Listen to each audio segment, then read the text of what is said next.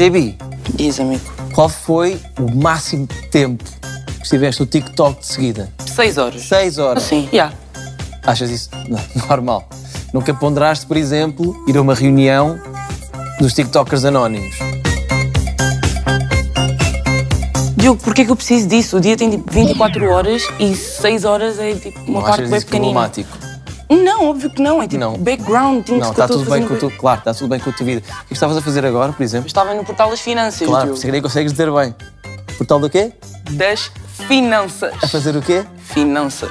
Ai, já estavas a fazer finanças no portal das finanças. Sim. Ok, claro. Portal das cenas, mano. Se calhar já perceberam que o programa de hoje é sobre. Achas que me podes ajudar a apresentar o programa? Ou podes largar o, o Ai, portal Diogo, das finanças? chatice. Po- Pronto. Não só sobre redes sociais e telemóveis, mas também sobre todo o tipo de vícios e edições, como droga, álcool, tabaco, postas online, eh, jogar matrecos ou ver o preço certo. Vamos ouvir a introdutório do tema. Os maus hábitos são difíceis de matar. Já os bons hábitos são tão frágeis como um castelo de cartas. Desmoronam-se com facilidade. Um vício é rijo como o ferro, resistente como o aço, capaz de durar anos sem perder as suas qualidades ou defeitos. Tenho de ir chamar os bombeiros. Não chama nada. Chama nada de Estevinho. As adições são pequenas celas que construímos para nós próprios, uma barreira entre nós e o mundo. A geração Z, tão habituada ao multitasking, mostra-se capaz de ser viciada em várias coisas ao mesmo tempo: internet, videojogos, vaping, cafeína, cannabis, ansiolíticos, pornografia, redes sociais, CBD, THC ou LSD. Os jovens estão bem informados e conscientes dos perigos das drogas, mas isso não os torna imunes a uma adição autodestrutiva. Ainda não é desta que a trilogia Sexo, Drogas e Rock and Roll é substituída pela versão Sexo Matrimonial, Sons de Fruta e Canto Lírico.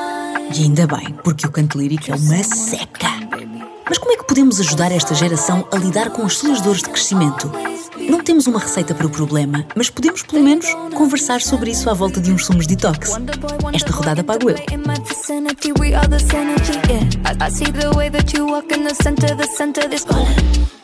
Agradeço o convite da Diana, a nossa voz off, mas eu honestamente acho que mesmo os sumos detox são problemáticos. Mas problemáticos porquê? Não posso desenvolver.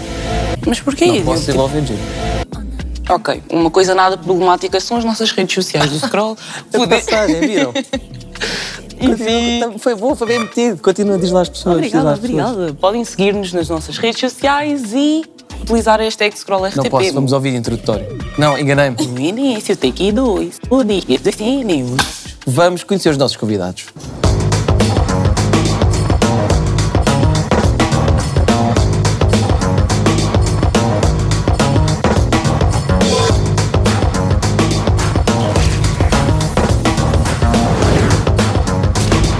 Olá, eu sou a Lara, tenho 18 anos, venho de Évora. Olá, meu nome é Iris, sou do Porto e tenho 21 anos. Olá, o meu nome é Maria Figueiredo, tenho 23 anos. Olá, meu nome é Lucas, eu tenho 21 anos. Estou a estudar Artes Plásticas e Multimédia na Universidade de Évora. Estou a terminar o mestrado em Psicologia Clínica. Eu estou a estudar Ciências Farmacêuticas na Universidade de Lisboa. E o meu signo é Leão. Sagitário. Caranguejo. Virgem, É importante debater isto para normalizar uma coisa que não é assim tão complicada. todo o vício tem a sua causa e essa causa depois vai gerar adições. Eu acho que os jovens estão a trazer uma nova perspectiva. Tenho muito interesse em novos tratamentos psicoativos, ou seja, que passa pelos genéricos cogumelos mágicos, LSD, etc. Eu toco guitarra elétrica e clássica e canto. Eu ainda durmo com um OO.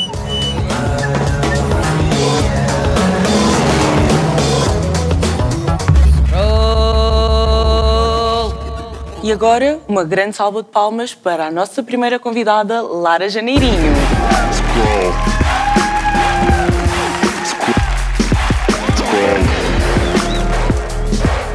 Uma salva de palmas para a Iris Pinto.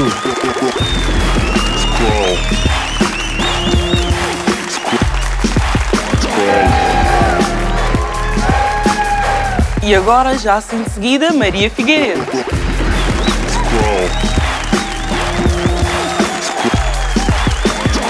Por último, Lucas Schreier.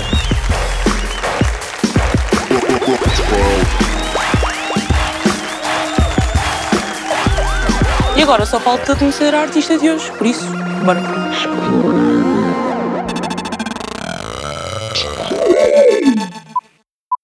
Olá, Adriana. Como é que estás? Tudo bem, tudo bem. Hum, period. E então, o que é que vais fazer para nós hoje? Primeiro acho que vou ouvir um pouco do debate, também perceber, e vai ser um pouco improviso, mas será pela figuração. E será uma luta pelo consciente e o inconsciente. E porquê que achas que é importante bater este tema? É um tema muito atual, diz-nos muito, principalmente a esta geração Z. Estamos cada vez mais perdidos na vida e não sabemos o que é que devemos fazer e qual o nosso caminho. Então, temos de estar seguros, há que haver regras e saber o que estamos a consumir. E já és artista há muito tempo? Quando é que começaste a pintar? Ah, desde sempre, óbvio. Eu estudo artes em pintura e não sei, eu gosto de experimentar várias coisas. Estou sempre a experimentar instalação, pintura, desenho, imagens, vídeo, tudo. Gosto de ir a tudo. Ok. E como é que definirias o teu estilo artístico, por assim dizer? Feminino. Mas não feminino, não tem nada, não é só o feminismo.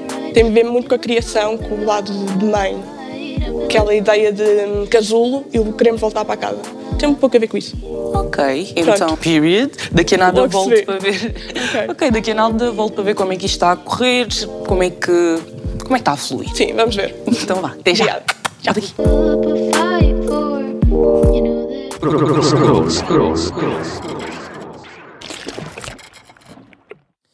Olá, bem-vindas e bem-vindo. Ahm, olhem, para já, muito obrigado por, eh, por terem vindo, até porque vocês acharam que isto era um episódio do Scroll, mas não é, isto é uma intervenção à Bia, porque ela tem um problema com o TikTok. Ah, ela passa muitas horas no TikTok, portanto eu chamei-vos aqui, eu trouxe as câmaras para fingir que estamos a gravar um programa e não sei o quê, mas no fundo é uma intervenção porque ela tem um problema com o TikTok, não tens? O primeiro passo é assumir que tens um problema. não tenho um problema assim tão grande.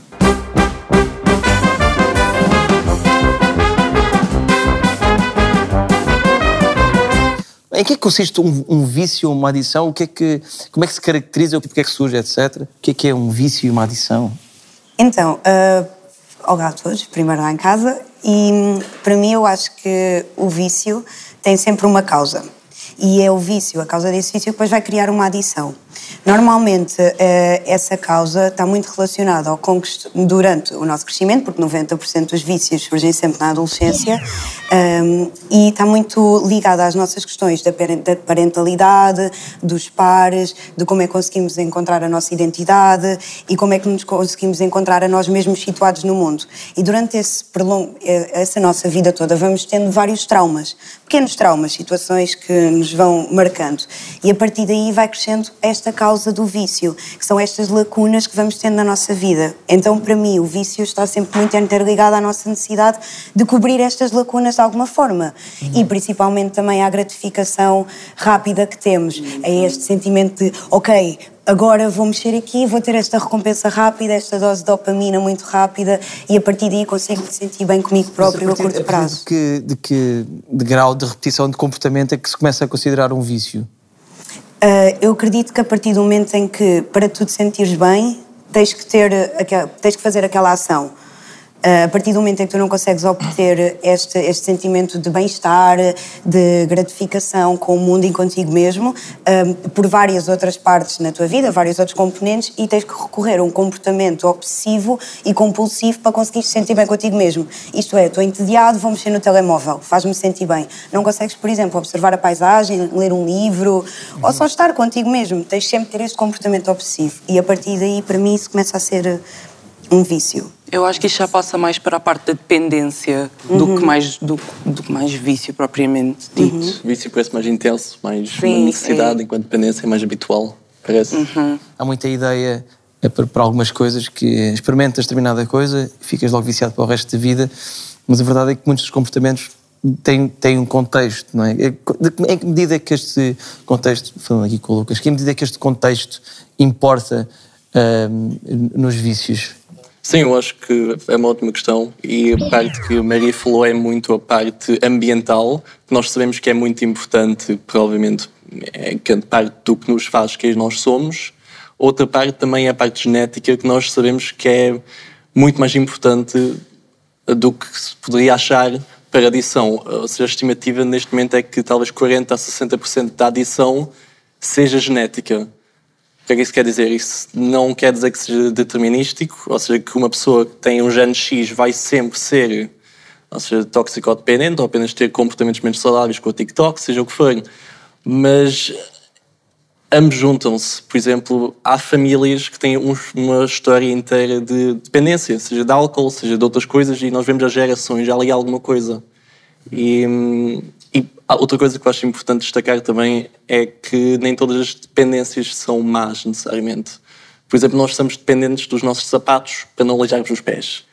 É, Percebe-se, não é? Melhora a nossa vida. Eu acho que o fator decisivo devia ser mais um, se aquela dependência adiciona à nossa vida ou se na verdade está a subtrair e nós não conseguimos parar de fazê-la. Ainda assim, acho que isso é o fator decisivo. Eu queria adicionar que a adição, por exemplo, no manual de diagnósticos SM, eh, já na perturbação de adição de substâncias ilícitas, e isso já não se diz a parte da adição, já se tira essa palavra, porque agora o que se diz mais, tudo ser dependente a uma certa substância é o normal, porque se tu estás a tomar aquilo, o teu corpo tem que pedir mais e tu, para estar bem, vais ter que ficar dependente. Basicamente, estás dependente fisiologicamente também, porque o teu corpo é que está a pedir por isso. E uh, por isso a adição já é uma maneira mais.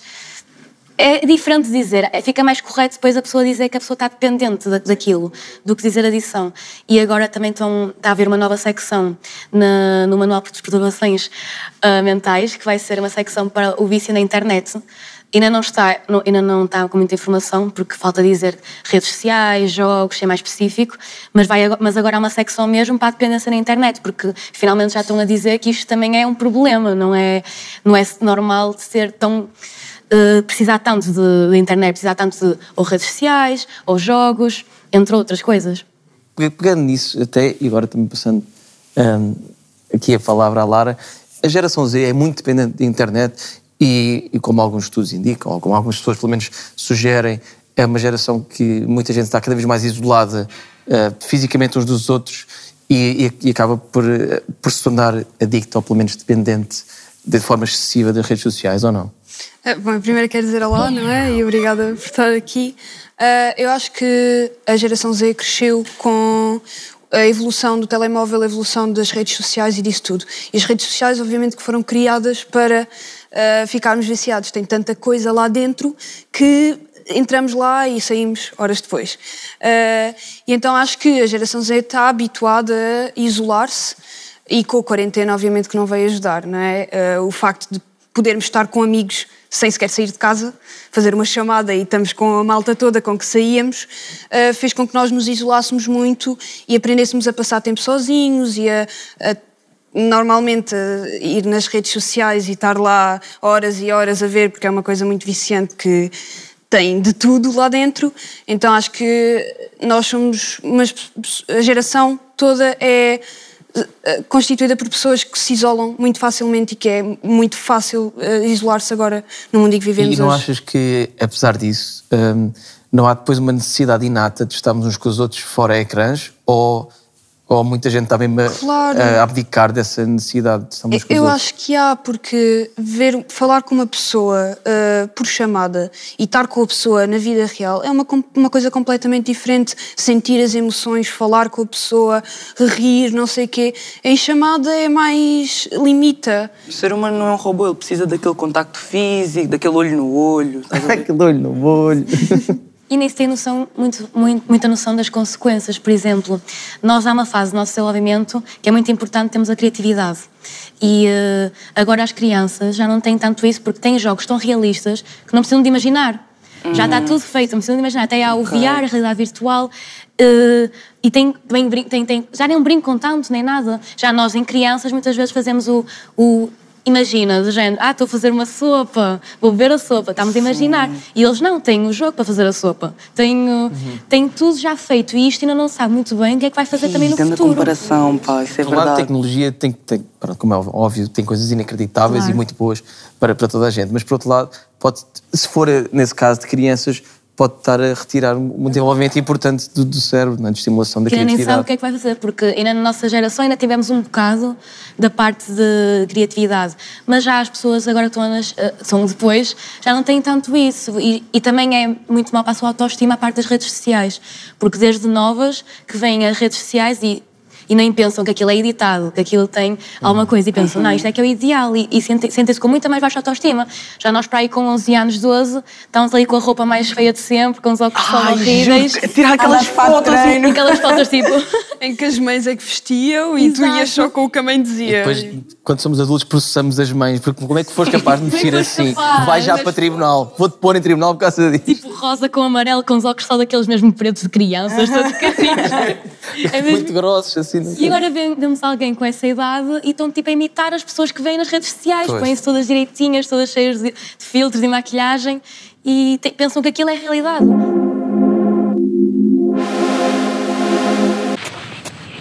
E isso afeta, obviamente, na imagem de cada um, não é? Eu- Exatamente. Eu, queria lá saber se estava a vestir azul e vermelho na nos meus 11, 12 anos. Eu Era só queria divertir-me e sair com os amigos, etc. Agora, as- principalmente a minha irmã, que é mais nova, epá, eu vejo muito isso da preocupação com a imagem. De se não está bem, não pode sair e tem que estar sempre a arranjar-se e nas redes sociais tem que estar sempre eh, Isto é uma com coisa, as isto é uma coisa fotos. que já pronto, há, há muitas há, há- décadas, não é? A obsessão pela imagem, etc. Mas agora está a ser, parece que é cada vez mais cedo. Mais é isso? cedo, sim, sim. É mais expandida, que antes nós tínhamos só, por exemplo, uma criança só tinha o recreio com que se preocupar.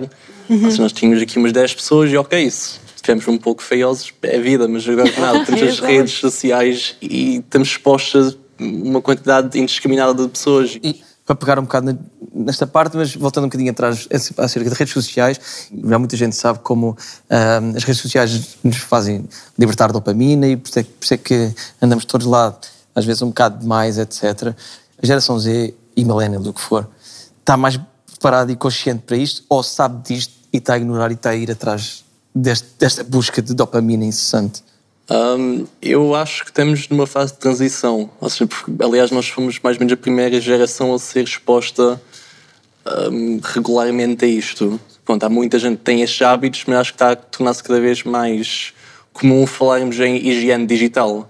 E começamos a dizer, ok, eu parei de usar o Instagram durante X tempo, eu apaguei porque estava farto de estar lá sempre colado. E eu acho que é mesmo isso, ou seja, estamos no intermédio, estamos a aprender como lidar com, com esta estimulação constante. E também o facto de sermos expostos logo desde pequeninos, que foi quando começou o boom dos telemóveis. Eu lembro-me com seis anos tive o meu primeiro telemóvel do Garfield. Então nós Eu tivemos... era a- Dona Montana, meu. Tive um da Kitty. Nokia, Nokia clássico. também. Nokia clássico. 3310. Foi com que idade tiveste? Com, com seis anos. Pois, já, já está a ver a Aí diferença está, de geração, mas- eu só tive aos 14, Aí 14, está, 15. que a geração vai mudando. Hoje em dia nós vemos uma criança a chorar num restaurante, o que é que o pai faz? Não estou a falar de um bebê, toma o telemóvel. Então nós somos postos a este estímulo de gratificação rápida desde muito novos. Agora, é, é muito complicado também, estamos num processo de transição, eu acredito, mas é muito complicado após termos esta forma de recompensa tão, tão repentina, em que estou-me a sentir mal, dou um clique e consigo substituir esse mal por uma emoção positiva e conseguirmos agora voltar isto tudo atrás e conseguir a- substituir isto por uma, uma gratificação mais longa. Completarmos uma boa tarefa, irmos comer a um bom sítio, estarmos com pessoas, porque é muito mais fácil termos aquela recompensa. Eu acho que muita gente também apercebe-se disso, ou seja, e estamos nessa fase de transição, é nós, quando passamos horas a não fazer nada, é que nós ficamos tipo, "Fogo, estou-me a sentir mesmo mal. Sim, eu notei muito, por exemplo, a diferença. Eu ah, era uma pessoa que mexia muito no telemóvel e agora há vezes em que me esqueço do telemóvel na escola e ele está sem bateria e deixo lá e vou buscá-lo o dia a seguir. Eu ia- ia-te perguntar ex- exatamente isso. Se, se já fizeste tu e depois os outros, mas este, este termo que eu, que eu nunca tinha ouvido, mas é é, hi- higiene digital, foi o que disseste? Sim. Já praticaste higiene digital? E se calhar sem querer, porque, por exemplo, agora quase que não mexo no telemóvel. Agora é uma coisa de. Só há bocado que foi quando trocámos redes sociais e, e pronto, depois guardei o telemóvel na mochila e fica lá o resto do dia. Porque não é uma necessidade que eu tenho de acordar e ir ver se tenho mensagens, acordar e ir ao Instagram ver qual story é que esta pessoa postou, é que aquela pessoa postou. Não, é uma coisa que se me mandam mensagem eu vou responder. Às vezes deixo um dia inteiro sem responder, respondo no dia a seguir. Não é uma necessidade. É aí que se diferencia o vício É quando é preciso ir ver aquilo. Eu ia só dizer que isso também influencia o facto de nós somos animais sociais. Temos este instinto grupal de pertencer a uma comunidade, de pertencer ao grupo. Estas redes sociais também tornam-se tão viciantes e dependentes porque nos dão uma ilusão de que pertencemos a um grupo. Alguém quer saber de nós. Aí está. E alguém quer saber de nós. Tu, ok, tenho uma notificação, alguém quer saber de mim. É eu sobre isso que estas plataformas foram construídas, não é? Uhum. É sobre tentar simular estes instintos que já temos, mas amplificá-los de maneira, não sei, não sustentável. Eu acho que os jovens cada vez mais estão a notar no vício das redes sociais e a notar o quão de loucos aquilo é, de passar horas e horas no telemóvel e não fazer nada. Então acho que ao- aos poucos está toda a gente a largar mais e a conviver mais, tipo, principalmente agora com a quarentena. Tivemos todos fechados em casa durante não sei quanto tempo. Agora quer toda a gente sair e estar com os amigos. Já não há aquela coisa de mandar mensagem e está tudo resolvido. Conversa está boa, sim senhora. Vocês têm opiniões bastante pertinentes, de veras. Ahm, mas está na hora de irmos ver o que é que os nossos seguidores nos perguntaram no Insta. Por isso, a erva devia ser legal em Portugal. Sim. Period. Ok. Responde assim ou não? Sim. Mas eu acho que devia ser legal em Portugal porque já com a descriminalização de, de droga em Portugal houve uma grande, grande melhoria disso. Houve menos consumidores de heroína, ah, Menos crime. menos crime, mais procura de ajuda, Menos transmissão de sida também. menos transmissão de sida, porque antigamente Principalmente. aquilo como era crime, tinha- ninguém tinha cuidado. Era gente, estavas a usar uma seringa e emprestava a seringa, ou lavava só por água e já está já está higienizada. Próxima. Séries sobre drogas, tipo Eufória, sim ou não? Eu, eu acho que, por exemplo, eu vi Euphoria, né? Vi as duas temporadas. Vimos todos, né? Eu não consigo dizer muito bem se é uma boa representação ou não, porque, por exemplo, nunca tive experiência com certas drogas que eles falam lá. Mas, na minha opinião, eh, consegue ser um bocado assustador para as pessoas que vêm que nunca experienciaram, porque fazem com que seja um, um big deal gigante e às vezes não é assim tão. E é uma representação exagerada, tipo. um bocadinho, na minha opinião. Eu acho que não está muito exagerado. Eu acho que não. Porque se nós formos ver o que. Na primeira temporada, na segunda já está bem mais calmo. Talvez. Sim, mas se nós formos ver a droga de eleição, fora todas as drogas que são expostas, a droga de eleição para ela acaba por ser drogas que envolvem antidepressivos, opiáceos. Ah, só para a personagem principal? Ok, Sim, pensava que então- estavas a falar de tudo. Não, não, estou a falar da personagem Ok, ok. principal. Então ela é- acaba, acaba por passar pior, porque acaba por ficar viciada Uhum. a uma coisa que não consegue fazer com moderação e não consegue fazer só recreativamente. Será que as redes sociais deixam as pessoas mais tristes? Tu falaste sobre ah, a internet quando éramos muito novos e eu falo por experiência própria, eu tive acesso à internet demasiado cedo e eu acho que isso contribui imenso para a pessoa que sou hoje. Ahm, como temos a internet desde muito cedo e às vezes aparece e nós ficamos, hum, o que é isto? Vou pesquisar, oh meu Deus, não posso fazer isto. Hum, as pessoas acabam por ficar viciadas. Acabamos? Eu não. Eu estou aqui super saudável em tudo.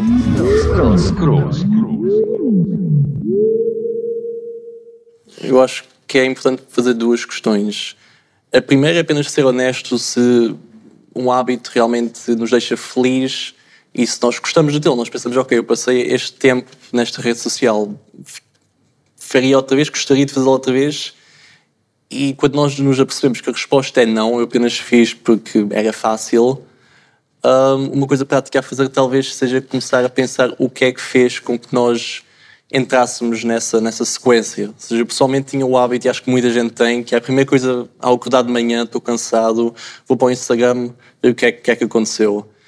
E eu, eu, ao começar a fazer isso, ficava ali preso, como se fosse. E ainda por cima estava, acho que estava mais vulnerável por ter acabado de acordar e ainda nas minhas defesas não, estava- não estava bem em cima. Então o hábito que eu fiz, pronto, eu, eu percebi-me que era, ao acordar é que isto acontecia. Então eu impus-me uma regra de eu só posso abrir o Instagram quando estiver de pé. E, ou seja, eu não Isso é pus... uma boa regra. Pois é. E eu devia fazer o mesmo, porque às Sim, vezes dou honestamente, para mim. funciona muito bem. E Estamos depois ali deitados, a- Depois dou para mim já passaram 20 minutos. e Exatamente. Estou aqui na cama a fazer É scroll. Eu depois, quando estou de pé, já estou a fazer as coisas. Eu mesmo que vá pelo Instagram é só uma coisa tipo dois minutos, porque eu entanto já não sinto. Fogo, ganda truque. Yeah. Yeah. Tão simples, vou fazer isso. Isto também funciona nos jantares, por exemplo. Nós vamos jantar, a, a partir do momento que estamos à mesa, o que é que fazemos ao telemóvel? Metemos em cima da mesa nós inconscientemente também estamos a dizer aos nossos amigos: olha, eu estou com vocês à mesa, mas eu também estou dentro desta mesa virtual. Então acho que também é um bom small step, que é tu não metas o telefone em cima da mesa, deixa-o no bolso, porque para viveres aquele momento, para dares um significado àquele momento. E se calhar também mudar as configurações do telefone, não receber notificações. Isto é essencialmente ter Foi noção assim que de eu triggers. deixei. Foi é? assim que eu deixei. Foi parar Uhum. de ler as notificações. Foi meter no modo de noite todo o dia Uhum. e não ligar. Ou seja, se recebia alguma coisa, não estava com aquela ansiedade de ir ver e ir responder imediatamente. No fim do dia, logo via o que é que tinha para responder e respondia. Uma coisa que faço com os meus amigos quando estamos a sair é também pôr todos o telemóvel num sítio e ficámos a comer juntos e a falar. Por exemplo, ainda no outro dia fomos todos ah, jantar juntos e chega tipo um dos nossos amigos, telemóvel, telemóvel, telemóvel, e põe o telemóvel noutro sítio. E nós assim ficámos todos a falar e ninguém pega um Que telemóvel. fixe, é isso. É, é- conseguimos ter aqui um equilíbrio, não é? Podemos ter as redes sociais, mas bem, eu acho que isso do jantar, e acho que ah, eu e os meus amigos já tentamos fazer um bocado, nem sempre com sucesso, mas é, é essencial, não é? O jantar, eh, ainda por cima agora, pós-pandemia, é, é estar com as pessoas, é, e não estar, eh, não ir jantar fora com os amigos e estar sempre a fazer scroll, é? Ahm, e é isto, acho que há um caminho que, que se pode reverter deste vício de redes sociais e arranjar com o equilíbrio, não achas? Mais ou menos, por acaso, actually.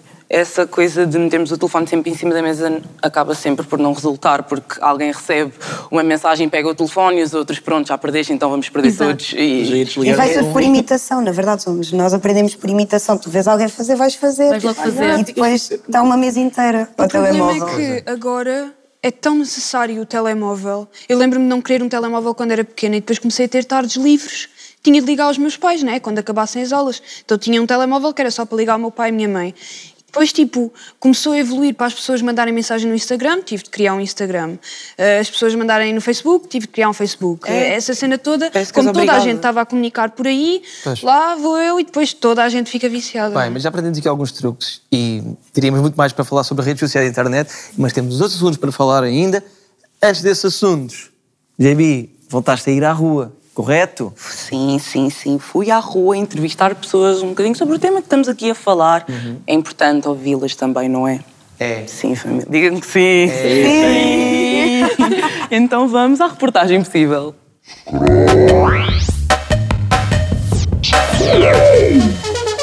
Oi, oi, scrollers do mundo. Espero que esteja tudo bem em casa, porque com esta geração aditiva não está.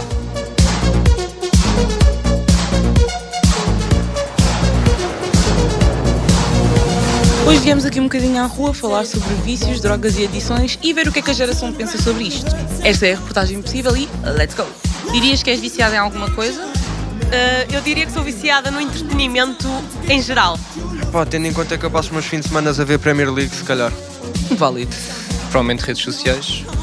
Não é só no telemóvel, mas também séries, filmes, tudo que entretém o ser humano. 0 a 10, como é que achas que está a tua dependência com o telemóvel? Com o telefone, digamos, com 8 redes sociais, 10. Eu, se tivesse o telemóvel, sinto-me desligado do mundo. Mas não é aquela cena de não conseguir estar meia hora sem lhe mexer, por isso eu diria um sólido 8. É pá, 5. 5, é ali um meio termo. És um rapaz saudável com, no que toca a adições e vícios. Eu acho que há pessoas piores, tipo, não conseguem mesmo estar sem o telemóvel. Vamos ver, e às vezes eu até posso estar a ver coisas que me cultivam, que me, entre aspas, educam, mas não é aquilo que eu devia estar a fazer. Estou-me a distrair na mesma. Não, acordo, pelo menos uns 10 minutos sem ir ao telefone, mas depois acabo sempre por ir lá, portanto, acaba sempre por acontecer. Drogas leves, legalizar, sim ou não? Sim, completamente a favor, acho que faz todo o sentido. Sim, não vejo problema com drogas leves, portanto. Acho que muitas vezes consegue ser uma mais-valia. Se qualquer gajo pode beber uma garrafa de vodka inteira numa tarde. sentido mesmo economicamente, ia fazer bem ao país, ia ser mais uma maneira de fazer receitas. As pessoas, claro, que trazem algum prejuízo à saúde das pessoas, mas acho que não as põem em riscos. E até porque muitas vezes ah, as drogas leves são aplicadas de forma medicinal. Falou e disse.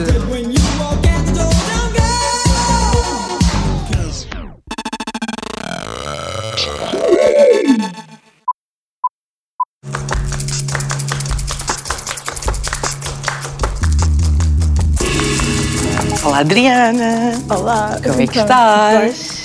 Tudo bem. Então, como é que está a correr? Já avançaste Tá. bem, please? Tá, já está mesmo avançado, então não sei. Estamos aqui a correr, ainda vamos fazer mais plantinhas. Logo se vê. Gosto, gosto. E o que é que estás a achar do debate? acho muito interessante. Eu Estou a ouvir coisas que ainda não tinha, informação que ainda não tinha interiorizado, então está a ser muito interessante. Estou a gostar imenso. E conheces o termo higiene digital? Pronto, já, já entendi alguma coisa hoje. Pronto, já sei, já sei daqui com alguma coisa. Por onde é que estás aí com a obra? Tipo, estás a utilizar o que está a ser Sim, utilizado estou, no estou a utilizar bastante esse, essa ideia do abismo, do Uhum. abismo e da melancolia. Nice. Então, até já e daqui Até a já. nada vamos ver como Já é que vemos, está e espero um- uma explicação também. Está bem. Até já. Beijinhos.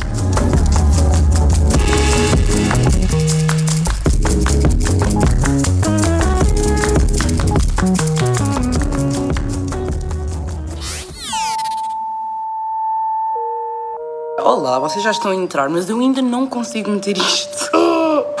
Consegui. Se eu estou em Portugal, eu estou em Portugal. Mais precisamente nos estúdios do Scroll. Os jovens são os únicos viciados em telemóvel ou estas patologias são comuns a outras gerações? Para mim, os piores vícios são os vícios normalizados. Vícios normalizados. Sim, vícios normalizados. Isso não existe família. Telemóvel, as raspadinhas, o café. Bem, bem, bem, há um cota da minha rua, gasta tudo em raspadinhas. Então não, café. Café é bué. O vício mais normalizado de sempre. Os teus brincos são bué slay. Thank you! E o vício de gastos Hã? Fast food, penso que é. Fast food. Oh não, Bruno, tu consegues. Thomas! Não podemos negar que, que essas coisas viciam e não fazem bem para a saúde. Trotinetes?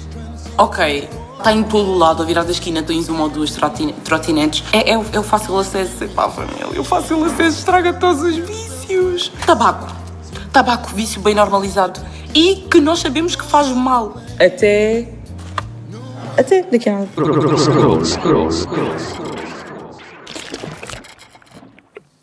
Estamos de volta e ainda temos muita coisa para falar. E eu queria começar com hum, a dicotomia em que há. ah, acho que há uma, romantização do álcool e do tabaco, até do açúcar de maneira diferente, mas também há, enquanto há uma moralização, há um moralismo muito grande hum, e de forma altamente pejorativa em relação às drogas, muitas vezes por falta de conhecimento. Mas ah, o que é que acham desta dicotomia? Começamos pelo Lucas, por exemplo. Hum, eu acho que nós fazemos esta distinção principalmente porque nós conhecemos o tabaco, o álcool, sabemos como é que funcionam, temos experiências e, e muito importantemente, estão, são bastante abertamente usadas em contexto social, enquanto que outras drogas, sejam quais elas forem, falando de ilegais neste caso, hum, são um pouco mais de uma incógnita. Ou seja, nós sabemos que não devemos falar sobre elas muito, muito menos comprá-las, vender, seja o que for, porque é ilegal. Se fosse algo mais normalizado, que pouco a pouco está a começar a ser, ou seja, eu acho que isso acontece um pouco com a cannabis, em que honestamente, quando alguém fuma um charro já não é grande coisa, mesmo adultos é tipo, ok, ele está a fazer a sua coisa naquele cantinho. Eu acho que, é, acho que é uma falta de conhecimento, essencialmente. Acho que é a única coisa que distingue as duas, é um fator social. Eu- acho que o álcool foi- tão normalizado eh, de, ao ponto de putos agora irem a bares aos seus 14, 15 anos e eu ver e ficar chocadíssima com aquilo, porque estar a beber a essa idade vai dar danos eh, no futuro, não é? Como que é interessa é óbvio. quanto é que se bebe também. Na Alemanha pode-se beber a partir dos 16, não é muito longe. Parar isso, até já li um artigo em que diziam que é verdade. O tabaco vicia, o tabaco tem consequências negativas. O que é que também têm as drogas? É a mesma coisa, porque é que quando alguém eh, é viciado em drogas, com este nome, este nome de drogas, já é considerado até uma perturbação, mas quando alguém é viciado em tabaco ou em álcool, já, as pessoas já são diferentes, é género, não, tabaco e álcool é diferente, mas não é assim. Até as drogas leves podem ser comparadas, têm também consequências, têm também vícios, mas tem, não há tanta informação sobre isso e as pessoas põem uma palavra tão grande em drogas que esquecem-se que há várias diferenças, há várias drogas. Exatamente. Há mesmo vários tipos de drogas, por isso temos que ter também noção disso e ter mais informação. E por isso mesmo não é preciso muito mais informação, por exemplo, sobre o tipo de drogas, como a heroína que é diferente da cocaína, diferente dos cogumelos, diferente da. MDMA, diferente da cannabis. Qual é a importância da informação e de falarmos cada vez mais abertamente sobre isto? Eh, Eu acho que é porque tem, existe uma grande desinformação e depois também é criado um grande tabu e um estigma a falar sobre isso. Também uma desinformação a nível eh, económico, governamental, um, a nível social e a nível de consequências a longo prazo, também do uso de cada droga.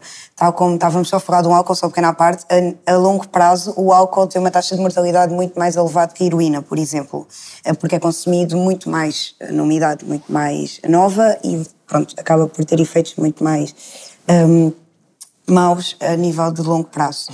E acho que a informação é muito importante para começarmos a quebrar este estigma e principalmente para podermos conseguir ajudar quem se encontra dependente uh, a partir da compreensão e sem o julgamento, porque muitas vezes as pessoas encontram-se em estados caóticos, não é? E que têm um caos interno gigante e não conseguem comunicar com ninguém porque a priori vão pensar que vão ser julgados e vão ter sempre receio de sequer abrirem sobre isso. Então vão começar a guardar tudo para si e cada vez a dependência vai aumentando mais como um escape para essa ausência de compreensão e interação social.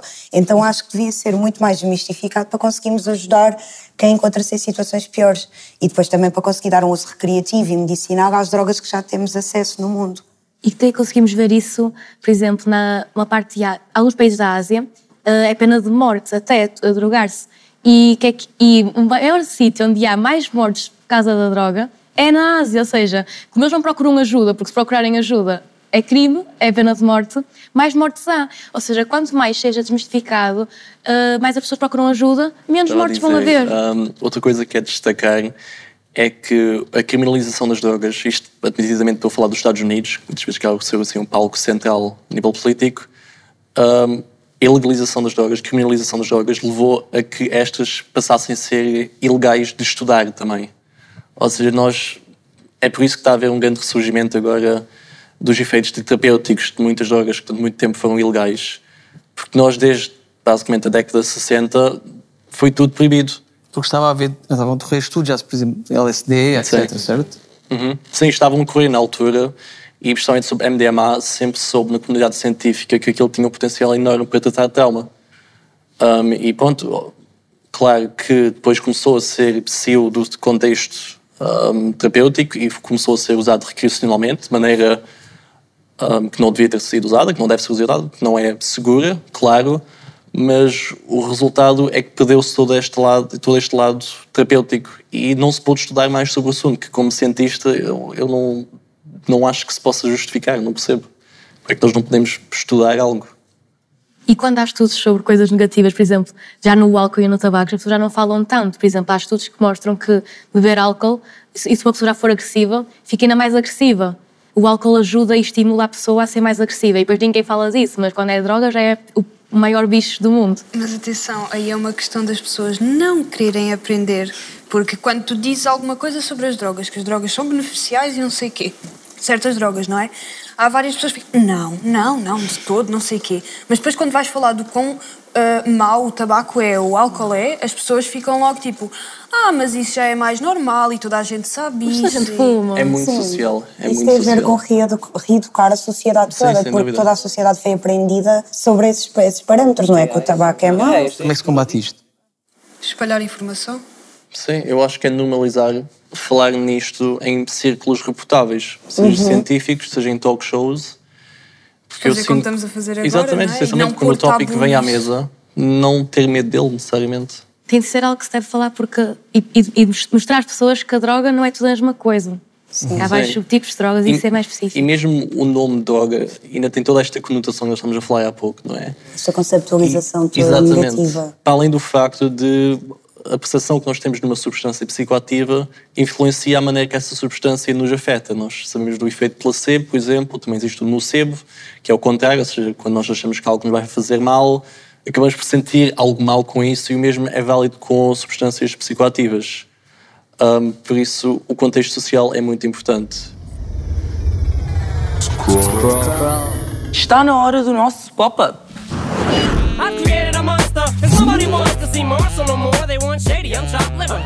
Olá, sejam bem-vindos novamente. Novamente não, sejam bem-vindos ao nosso pop-up chamado Super Dilema. Neste super dilema, vocês são obrigados a escolher entre duas opções, igualmente boas ou igualmente más. Vocês estão prontos? Primeira, vocês preferiam viver uma vida plena, livre de vícios, mas onde toda a gente te conhece pelo nome Tony das Gansas, ou viver uma vida plena, livre de vícios, mas ser conhecido por Padre Zé? Tony das Apesar de Gansas. nunca ter Tony tido um Gansas seminário. é mais fixe. Soa bem, Tony das Gansas. Ia ser o outsider da, da aldeia. Mas eu, eu seria o Tony das Gansas ou apenas teria o nome de Tony das Gansas? Ou do padre? Isso já depende de ti. Vocês preferiam ser apanhados pelos vossos pais a fazer crochê ou ser apanhados pelos vossos pais a fazer sapateado? Que. Opa. eu também. Tem a ver com o Eu estava tão à espera que a última palavra fosse tipo uma coisa tão. Sim, Claro, é indiferente, acho eu. Acho que os meus pais aceitavam, não é? Pá, crochê e sapateado. Eu não estava à espera dessa Ah, pergunta. pode, Ai, pode haver pais que têm preconceito com pessoas que fazem crochê ou sapateadores. Em crochê pelo menos fazes alguma Não, não, coisa. não. Filho, aceito-te na O mesma. quê? Sapateado? Sai da minha casa, estás. Não, é que filho, aceito-te na mesma, mesmo que estejas a fazer crochê. Acontece. O que importa é o teu interior. Se queres fazer crochê, faz. Mas têm de escolher. A crochê. Estava a criar algo. E dá-me um jeito de fazer crochê. Eu prefiro Ah, crochê. crochê. Sapateado Então, por dar quatro- dinheiro. Quatro crochê também. Gansas que fazem E que crochê. fazem crochê. É, estamos a nossa personalidade está cada vez a ficar estou a perceber melhor. porque é que eles. Estamos muito unânimes aqui Mesmo. nas escolhas grupais. Somos todos almas gêmeas. Consciência somos- coletiva. Vocês preferiam que as drogas fossem legais, mas para comprar tinham de recitar de cor uma canção aleatória dos chutes e pontapés? ou que as drogas fossem legais, mas para comprar tínhamos de responder a um quiz sobre os maias? E. Aí é bem chutes e pontapés. Cantava chutes e pontapés. Eu aprendi as músicas, agora os a maias. recitar, a recitar. Quem, quem é que quer recitar um bocadinho de chutes e pontapés? Basta estragar a unanimidade. Quem é que quer Não. recitar? Recitar aí um bocadinho. Ei, sei lá, agora assim do Ah, nada. disseste logo tão rápido, agora diz. A carga pronta e metida nos contentores. Adeus aos meus amores, que eu me vou para outro mundo. Tens de te levantar a dizer. Tan, tan, tan. Boa, boa, mas também vem na, le- na letra. Tan, tan, tan. Já os maias, só se fosse um quiz, sim. Sim, os maias seria super O que é complicado. que eles fazem? Incesto. Pronto. Já está. Já está. Não há mais perguntas. Obrigado, essa de Queiroz. 500 páginas para ficarem reduzidas a incesto. Uau. O que é que se passou aqui, meu Deus? Eu estava a ler as perguntas do nada, ou assim.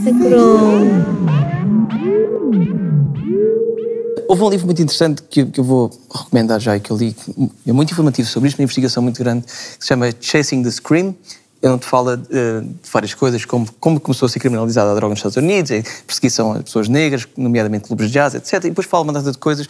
Um dos exemplos que dão lá, uma investigação que fizeram, é que, por exemplo, os soldados americanos no Vietnã, muitos deles que estavam assustados no meio da selva e não sei o quê, e muitos deles começaram a consumir eh, heroína e, opi- e opiáceos e não sei o quê, ópio, mesmo fumar ópio, e provaram que, apesar de estarem adictos na altura, quando, muitos deles, quando regressaram e voltaram a um contexto familiar, largaram hum, a, heroína, e é aquela droga assustadora. Como é, como é que se explica isto e como é que, qual é a importância de- do contexto, como falámos no início, para este tipo de drogas? Para mim, tu disseste tudo, só na explicação que tu deste, porque falaste que eles estavam em campo de batalha e regressaram às famílias. Então acho que isso também tem muito a ver com a rede de apoio que nós temos durante o nosso crescimento. Eles, ao voltarem à rede de apoio, hum, eles conseguem ter uma força para conseguir largar a adição e conseguem ter uma força para conseguir se focar em outras coisas que lhe conseguem dar prazer. Enquanto, quando tu não tens uma rede de suporte uh, social, familiar, uh, tu- é muito mais difícil para ti procurar prazer em outros tipos de coisas do que se dá um prazer uh, instantâneo, como tu consegues com as drogas. Mas também é engraçado que esse, esse estudo dos Estados Unidos também, também está feito aqui em Portugal, que quando vieram da guerra colonial também começaram muito a usar droga e isso para conseguir lidar com o, Com o stress com o pós-traumático. stress. Aí está, é porque não é a substância em si, isto ser um pouco controverso, mas não é a substância em si que causa dependência. É a nossa relação com a sensação que Exatamente. recebemos que causa a dependência. Isso é o que nós temos de perceber também. Ou seja, é sentirmos aquela dor e depois temos uma maneira muito rápida de lidar com aquilo. E rápido não é mau, apenas afoga as nossas mágoas muito reais. Claro, e como o E Diogo é como uma agora- muleta, É, honestamente. é isso, é uma estratégia Sim. de coping que nós Exatamente, utilizamos. exatamente. E até a heroína, chama-se heroína porque os soldados usavam para terem para estarem- sentirem-se mais valentes, sentirem-se mais heróicos. É por isso que depois foi chamada de heroína. Eles sentiam-se heróis para conseguir, género, não, não eram capazes de ir para o campo de batalha, mas antes de ir, olha, vamos pôr heroína, já estou mais. É agora. Já estou mais forte. Exato. Bué E é engraçado. triste. Bué triste. Isso é bué triste, desculpem. Eu estava a dizer que é muito importante o apoio de, de- das famílias, não é? O A apoio rede. emocional que temos que ter ali para não nos perdermos nesses caminhos ou esses vícios, Sim, não é? e, e mesmo antes é, é muito preciso perceber porque é que as pessoas passam de um consumo recreativo para um consumo excessivo e que já altera a vida toda. Ou seja, como tu disseste no início, o que, o que é que estão a tentar colmatar, que lacunas afetivas, eh, relacionais da sua vida é que estão a tentar colmatar para, para, para se porem Há muito, há cada vez mais, se calhar, Gen Z, millennials e outras pessoas um, a automedicar-se com antidepressivos e um, vamos entrar um bocadinho por aí. O que, que é que sentes em relação? Antidepressivos e não só, também tem esta cena de ser cool agora fazer drogas pesadas e postar nos stories e contar a toda a gente. Yeah, também podem ir por aí. Automedicares com Xanax e esse tipo de coisas. Sobre a automedicação, eu acho que nós agora estamos muito a ir contra a nossa natureza. Ou então a tentar cobri-la, porque a nossa natureza é, é um ciclo. Nós estamos mal, depois procuramos ficar bem, modificamos algo na nossa vida e voltamos a estar mal. Isto é um ciclo. E eu, para mim, a automedicação e as drogas, a medicação prescrita, das drogas prescritas, não é? Acaba por ser ir contra e cria uma dissonância contra este ciclo natural da vida, porque tu estás mal e em vez de estar a passar por aquele processo todo de voltares a ficar bem, voltares a sentir bem contigo próprio e renasceres, não é? Expandir a mente e expandir o teu mundo. Ter resiliência, tu estás a ir à procura de uma solução rápida que tu encontras nessas algumas drogas. pessoas pode ser importante, não é? Às vezes- Não, não, há- nunca descredibilizando. Há pessoas que têm nunca. desequilíbrios, eh, todos temos de ter desequilíbrios químicos, etc., e que Uhum. precisam mesmo de, de ser regulados através de. Há situações que eu concordo completamente uh, ter, ter medicação, mas o mal é aquelas pessoas que, por exemplo, têm depressão e não pensam assim: ah, vou ao psicólogo e ao psiquiatra, vou ter as duas coisas, vou. Um complementa o outro. Primeiro, até podem começar com o psicólogo e depois verem, não, preciso de uma extra ajuda durante um bocadinho de tempo. Mas às vezes ficam tão viciadas naquilo que supostamente o medicamento é para ajudar ali, aquela sinapse Sim, a mas o, que- voltar. o que estamos a falar eh, não é contra os medicamentos, e sim, é contra a automedicação Exato, sim, e sim. banalização. Depois não é? pensam, não, vou antes tomar isto, eu não preciso de ajuda, vou tomar. Pois, eu quero isto, claro. vou tomar, não vou ao psicólogo, não vou ao psiquiatra, não vou Claro, a lado nenhum, claro. vou tomar. E depois até tomam tempo a mais, que aquilo é só para fazer um clique, não é? Para a pessoa depois ficar bem. E há pessoas que tomam aquilo durante anos e anos e anos e não é assim. Aquilo depois fica totalmente diferente, não é? Sim, nunca tirando o impacto positivo que este, esta medicação pode ter. Há casos mesmo muito que já estão em fases muito avançadas e que não se consegue sequer fazer terapia com esses casos, porque precisam mesmo da medicação para regular a química do cérebro. O problema são esses casos de automedicação em que estão à procura de um facilitismo para resolver alguma coisa. Há, há esse, há esse colmatar imediato de qualquer tristeza. Havia uma automedicação com este tipo de produtos. Eu acho que depende de caso a caso. Eu acho que se for uma questão de, de automedicação, porque é que as pessoas se automedicam em vez de irem, por exemplo, a um psiquiatra para receber medicação prescrita, é, é capaz de ser uma questão de desconfiança do sistema, porque há muito este preconceito contra a psiquiatria. Aliás, nós dentro de farmacêutica também falamos constantemente que substâncias como antidepressivos têm uma aderência adesão terapêutica é muito, muito baixa, porque a maior parte das pessoas para de tomá-la, seja por causa de efeitos secundários, que obviamente acontece, não é ideal, e ainda mais gente apenas não quer sequer tomá-los. Falta de E- motivação para tomá-los Sim, também. e eu, há aqui dois lados, há duas vertentes. Eu concordo que de vez em quando seja super prescrito, hum, mas também há muito o lado de, honestamente, de má fama. E nem, nem sempre é merecida. Há pessoas que realmente têm cronicamente, e isto aqui posso remeter um pouco à genética outra vez, que, por exemplo, pode haver depressão numa família Claro. e que ali é preciso de uma muleta para nos conseguirmos cronicamente suportar, porque apenas temos uma perna um pouco partida. Claro, se nós estamos um pouco ansiosos e estamos à procura de uma solução fácil, claro, aí é- vale a pena pensar, não, talvez tenha de enfrentar isto para conseguir pronto, melhorar, para conseguir desenvolver E os meus não pontos ter, não ter fracos. se calhar, vergonha em pedir ajuda, em falar com os amigos e, e depois ajuda profissional, etc. Precisas de um empurrão, se calhar, do teu suporte familiar. Lara, o que é que sentes sobre isto? Que é a única que ainda não se expressou sobre este É tema. assim, eu tenho-me te- mantido calada porque eh, queria ouvir os pontos dos outros, como é óbvio, porque eu tenho uma opinião um bocadinho diferente, porque sempre foi muito complicado para mim tomar comprimidos, principalmente antidepressivos, que tentei e Sim, não são ideais, um caos, um caos, um caos, um caos. E pá, não, não sou contra de todo, acho que beneficiam certas pessoas, mas para mim, num caso específico, por exemplo, quando estou com dores do período, não vou logo tomar um comprimido para acalmar, tento primeiro pôr um saco de água quente, comer alguma coisa, não sei o quê, evito sempre o lado dos comprimidos, porque não é, não é o que eu me sinto mais confortável É com. por isso é que eu disse que vai para ambos os lados. Eu concordo. Eu falei mais no, no outro lado, que é não, não aderir à terapêutica, mas também há o outro que é psiquiatras prescreverem medicamentos como se fossem doces. Exato. E existe, ou seja, eu acho que isto é algo que nós sabemos muito a nível de anecdórios, ou seja, de experiência pessoal. Nós vemos pessoas que vão para o psiquiatra e saem de lá com uma lista. lista. E É que nem É depois, e exagero. depois se aquele não resultar, tens de voltar a outra consulta Isso. e mudam-te, e Isso depois se depois. não resultar, mudam outra pequena vez. dose, nem nada, às vezes é logo. Toma três doses, é E isso isto. depois também volta, estimula uh, o medo da psiquiatria, porque muitas vezes é mal praticada. As pessoas que realmente precisam da ajuda têm medo de ir lá. Sim, mas pronto, vamos acreditar que a maior parte eh, temos grandes psiquiatras e grandes profissionais que querem ajudar Sim, as sim, pessoas. claro. E acho Claro. que é super importante pedir-se ajuda. Nós voltamos já para a terceira parte, para já. Então, vamos ao apelo à nação.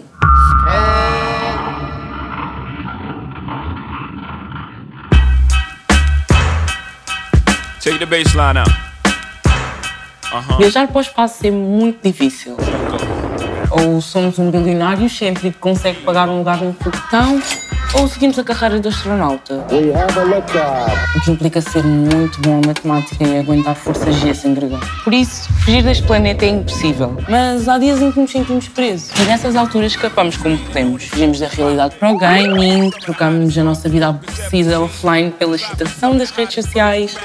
E ver séries na cama é muito mais divertido do que sair e conviver. E quando nos sentimos reféns da nossa própria cabeça, quando nem uma carreira bem sucedida de astronauta nos pode salvar, aí bebemos uns copos, fumamos umas gansas, tomamos qualquer coisa para poder secar a angústia. Mas ouçam, os vícios podem ser ultrapassados se os soubermos identificar, percebemos o mal que nos fazem e tivermos boas companhias, na verdade. E é aqui que entramos todos. Não temos de ser as melhores pessoas do mundo para toda a gente, mas podemos ser a pessoa certa na altura certa. Aquele amigo fixe que dá um toque, oferece ajuda e dá a mão. É que se vocês forem como eu, são muito viciados nos vossos amigos e não querem ter de os partilhar com uma droga qualquer, não é? Life and Times of Sean Carter, nigga, Volume 2. Y'all niggas get ready. Então chegamos à terceira e última parte, hum, em que eu gostava de saber um bocado a vossa opinião sobre hum, para onde é que vamos. Para já as drogas, para saber que, que, que sentido positivo é que, é que pode haver, no sentido, por exemplo, da microdosagem, na- no, no uso de cogumelos mágicos enquanto formas terapêuticas, no estudo de ácidos, LSD. Eu estou a olhar mais para ti porque sei que é a tua área de estudos. Começamos por aí. Sim. Como é que fez o futuro? Hum, eu acredito que dentro dos próximos 10, 20 anos, muitas das nossas terapias para tratar de depressão e ansiedade e stress pós-traumático, entre outras, porque poderá haver mais, hum, pronto, acredito que vão ser tratados com substâncias como as que referiste. Seja, neste momento está a haver um grande ressurgimento uh, na investigação científica sobre os efeitos que estas substâncias têm. Sobre, por exemplo, depressão, posso, posso pegar isso como exemplo, e está-se a encontrar resultados muito positivos, ou seja, em contexto clínico, ou seja, uma mudança de paradigma completa. Com, ou seja, isto que estamos a falar, estamos a falar de uma pessoa vai a uma clínica, tem uma experiência psicoativa estranha, que dura talvez seis horas, e isso ainda poderá mudar, e que passado isso fica, com uma, muito, fica muito, muito melhor em termos de sintomas.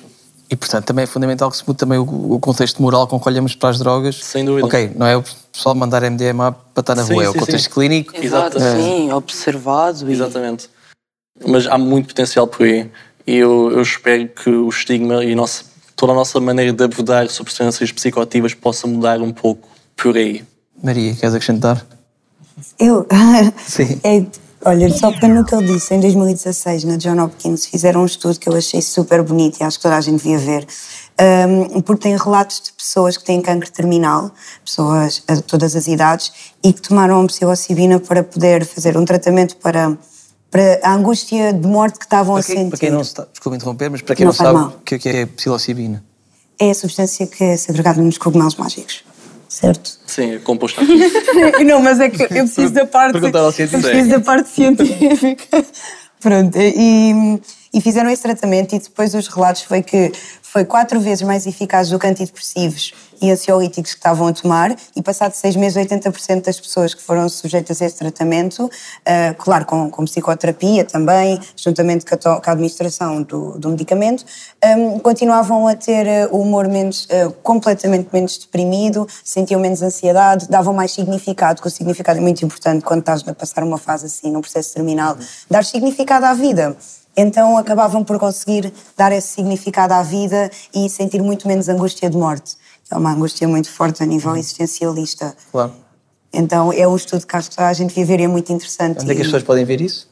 Podem ir ao Google Scholar, o mais fácil, e procurar uh, estudo com psilocibina, John Hopkins, 2016, e é o mais fácil. E há, e há imensos estudos, que em Portugal, Champalimont também está a começar a explorar essa área.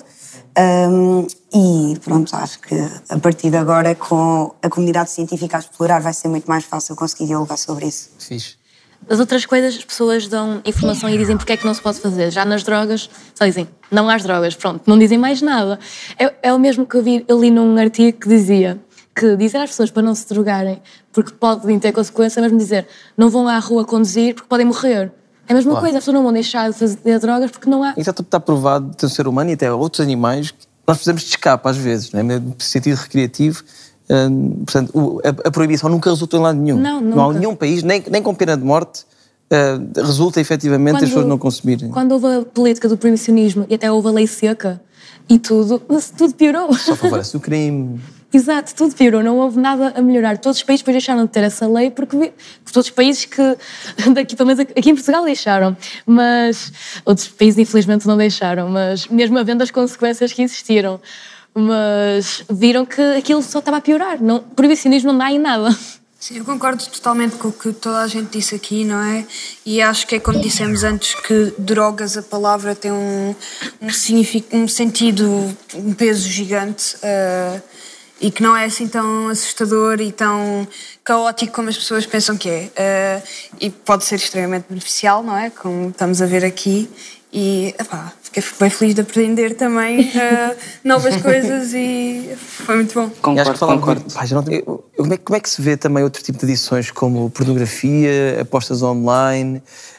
Um, há um problema muito grande, não só dos jovens em relação às apostas online, mas em relação a adultos, em relação às raspadinhas e, a, e esses, esses, jogos são altamente também uh, incentivados. Um, por exemplo. Diz lá, diz lá, já estava a dizer muito. É que tu acabaste de dizer. Foi. Uh, falaste da pornografia e uh, de. Do jogo. De, de jogo. Uh, as pessoas que estão a ver em casa, ou qualquer um de nós reagiu, ok. Mas se disséssemos agora drogas pesadas e começássemos a listar drogas, as pessoas ficavam. É pá, que nomes tão. É uma coisa que foi tão é normalizada. Sim, normalizaram de uma maneira que faz com que pareça que seja. Ah, é normal estar viciado em pornografia ou em tabaco ou em. Não, não é. Como não é normal estar viciado em drogas. Só que puseram um peso tão caótico nas drogas que o resto parece que já não tem Exato. peso nenhum, que já é uma coisa que é normal, que já se faz há anos e que. Eu acho, eu acho que também, hum, mesmo por essa razão, por não ser considerado um, não é considerado um vício. Alguém, tu dizes a um velhinho, tu estás viciado em raspadinhas. Viciado em raspadinhas, é, Como é que é possível? É possível Só que até é uma perturbação mental, está é, mesmo no um livro. Um bocadinho, passa, passa por essa, essa parte. E também acho que é mais é, beneficia mais acabar por ficar viciado, porque como é uma coisa que eu posso fazer, posso ir ali ao café da esquina e mandar tipo 100 raspadinhas e ganhar tipo não sei quantos euros, ou não ganhar nada, mas só a cena de ficar sim, a raspar sim, já... já... Já houve reportagens sobre isso, investigações sérias sobre já, as raspadinhas e, os totalotes e não sei o quê. raspar, ver se vai ganhar ou é, é aquela essa, essa, essa é, recompensa. ali com a ânsia de receber alguma coisa. É a recompensa. online, nós agora somos bombardeados constantemente. Uh -huh. É gratificação momentânea. Gratificação momentânea, é isso. Se alguém quer só, assim, muito rapidamente ainda, sugerir alguma coisa, ou documentários, ou livros, ou páginas para seguir, alguém quer deixar recomendações, os documentários que eu vi, por exemplo, foi na Netflix e há um que é muito bom, que é sobre cantores de jazz e uh, weed. E chama-se Grass is Greener. E é muito bom, eu por acaso gostei Grass muito. Dá muita informa... Eu gosto muito de jazz, então dei muita informação sobre muitos artistas e dei muita informação sobre uh, erva em si. Então uhum. eu acho que deviam ver, é muito interessante. Eu talvez dizia o, o livro Os Filhos da Droga, do Christian F. Um é muito bom. Uh, nós também já falámos dos canais da Vice, onde as pessoas, há vários lá subcanais onde as pessoas podem ir. Eu recomendo outra vez o Chasing, Chasing the Scream, um, que, e fala também do, do, jazz, como a Billie Holiday foi altamente perseguida uh, pelo Kissinger, etc. E depois das outras coisas todas já falámos aqui, mas o livro é muito interessante. Um, quem é que quer recomendar mais coisas antes de fecharmos? Posso só recomendar O Pão dos Deuses, do Terence McKenna. Fala de todas as drogas. É muito fixe. Pronto, recomendação final. Se, se for para ver um, uma série, como já disse antes, Hamilton's Pharmacopoeia para mim é a melhor série que existe no tópico. Terence McKenna também é interessante, obviamente era alguém que era muito visionário, então é preciso ter cuidado para não levar tudo demasiado a sério o que ele dizia, mas é interessante se uma pessoa for crítica. Nice. Fiquei sempre aqui muita coisa por dizer, mas acho que Sei. temos aqui uma bela conversa, espero que tenha sido informativa e que, que seja que este episódio seja um contributo para desmistificar uma data de coisas, reiterando que isto não é uma apologia às drogas. Sim, sem. Ninguém está aqui a dizer que as drogas fazem bem. Estamos a dizer é que é importante falarmos cada vez mais sobre isto e haver cada vez mais informação e que o caminho não é a proibição, mas a educação. Nem Portanto, uma oposição à psiquiatria. Não, exatamente. Não. Sim, sim, sim. Nem à medicação. É, é muito importante. Isso é importante. Saúde mental, bastante importante. Bastante Portanto, muito obrigado a todos. Ajuda. Espero que se tenham divertido, tenham gostado. Acho que eu e a Bia gostámos muito. Sim. E agora falta ver aquele quadro incrível. Obra do artista, sim. Estou pronto. Let's go.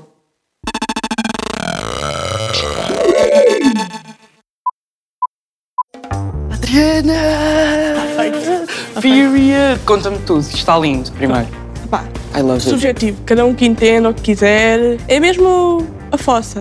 Ou cais ou não cais. E como é que foi a experiência? Estás a ouvir um debate e a pintar ao mesmo tempo? Não dava para fazer tudo ao mesmo tempo, mas ia sempre apanhar alguma coisa. E sim. quais é que são mais ou menos tipo as keywords que te lembras? A melancolia, um, os antidepressivos, foi muito a partir daí que eu acabei por fazer essa ideia mais bucólica. Então, olha, obrigada por ter estado aqui. eu. Agradeço imenso, muito obrigada. Foi uma ótima experiência. Bom, enfim, bate aqui. Tchau, tchau.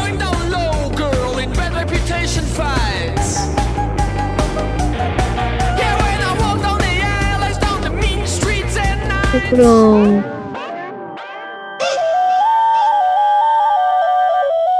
A distância entre duas gerações mede-se de várias maneiras. Mas funciona um bocado como as viagens. Se estamos num sítio onde se fala outra língua, é provável que já tenhamos passado a fronteira. A geração Z tem as suas expressões próprias. Usa e abusa das siglas e gosta de importar palavras em inglês. Vá para fora cá dentro com o Scroll e o nosso tradutor de bolso, o Glossário Z.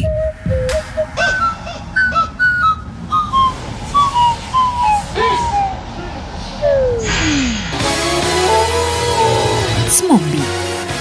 Smombi é uma palavra que resulta da fusão de smartphone com zombie, ou seja, o termo que usamos para descrever aquelas criaturas que estão tão coladas à luzinha azul do telemóvel que se esquecem que existem e fazem parte de uma sociedade. Os smombis avistam-se um pouco por todo lado, mas são especialmente incomodativos quando estão parados no passeio a escrever uma mensagem ou a mandar uns likes. É normal encontrar um smombi a fazer fubbing, isto é, a ignorar ativamente qualquer interação social, preferindo o telemóvel à vida. A grande vantagem dos smombis em relação aos zombies é que estes não estão interessados em devorar os nossos miolos. Aliás, os smombis nem dão por nós. Oi? Olá! Quer sair da frente, smombi? Este foi o Glossário Z. Passem a palavra. Foi um episódio muito bonito, diria até importante. Espero que tenha sido muito informativo lá para casa. Muito obrigado a vocês mais uma, vez, mais uma vez por terem vindo e por terem participado nesta intervenção ao vício ah, da JB do TikTok. Menos, menos Fábio. Concentras lá. Ajudou-te? Despedir, Ajudou-te? Ajudou-te ou não? Mas qual ajudou-me no que isso? Eu não tenho nenhum vício no TikTok. Vês, já estás irritado é porque tens. Um vício bastante saudável é seguirem-nos nas nossas redes sociais e rever o scroll na RTP Play e no YouTube, família. Nice. Claro. então. Isso é que é. Vá, até para a semana. Tchau. Tchau. Bye.